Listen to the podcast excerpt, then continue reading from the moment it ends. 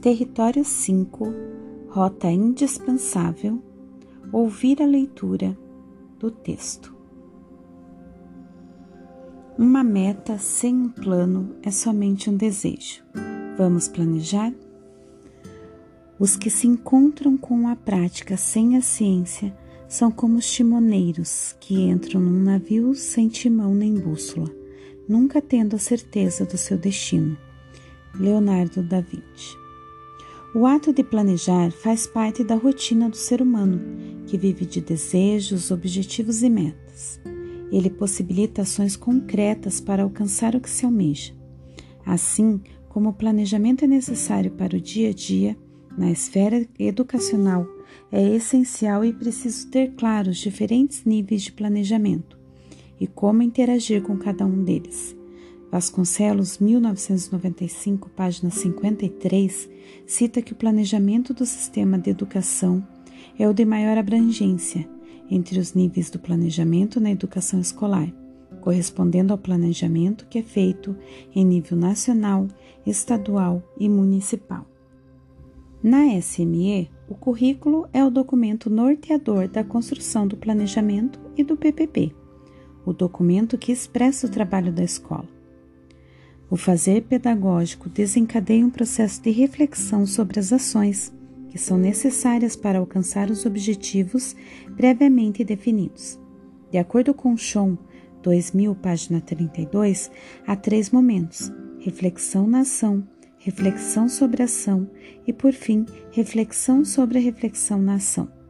As duas primeiras reflexões analisam a prática, e a última faz a reflexão sobre a reflexão na ação e auxilia o desenvolvimento profissional, permitindo ao educador desenvolver sua forma peculiar.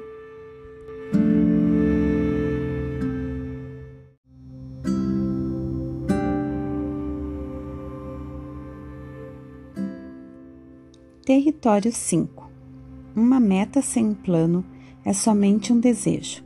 Vamos planejar? Os que se encontram com a prática sem a ciência são como os timoneiros que entram no navio sem timão nem bússola, nunca tendo certeza do seu destino. Leonardo da Vinci. O ato de planejar faz parte da rotina do ser humano, que vive de desejos, objetivos e metas. Ele possibilita ações concretas para alcançar o que se almeja. Assim como o planejamento é necessário para o dia a dia, na esfera educacional, é essencial e preciso ter claro os diferentes níveis de planejamento e como interagir com cada um deles.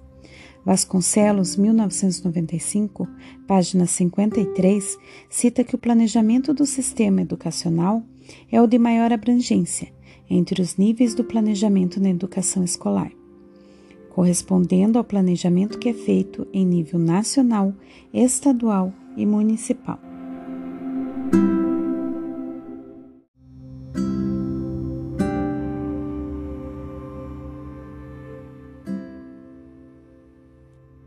Na SME, o currículo é o documento norteador da construção do planejamento e do PPP, o documento que expressa o trabalho da escola. O fazer pedagógico desencadeia um processo de reflexão sobre as ações que são necessárias para alcançar os objetivos previamente definidos. De acordo com Chon, 2000, página 32, há três momentos: a reflexão na ação, reflexão sobre a ação e, por fim, reflexão sobre a ação na ação. As duas primeiras reflexões analisam a prática e a última faz a reflexão sobre a reflexão na ação e auxilia o desenvolvimento profissional, permitindo ao educador desenvolver sua forma peculiar de conhecer. Na educação integral em tempo ampliado, o planejamento deve ser construído a partir de um diálogo que permite estabelecer relações entre os componentes curriculares e as práticas educativas presentes no currículo do ensino fundamental. É preciso compreender melhor como utilizar o diálogo entre os componentes curriculares e as práticas educativas para construir o planejamento. Isso potencializa as aprendizagens, tornando-as flexíveis e intencionais, visando qualificar o planejamento das práticas educativas para diversificar o trabalho no tempo ampliado, ressignificando saberes. É preciso oportunizar as interrelações a fim de desconstruir fragmentações dos conhecimentos, privilegiando nas práticas educativas a interação e a interdisciplinariedade entre os componentes do currículo.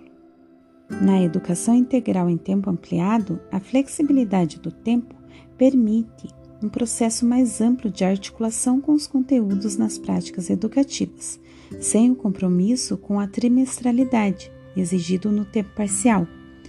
O planejamento faz com que o processo educativo se estabeleça como uma tessitura da trama do conhecimento,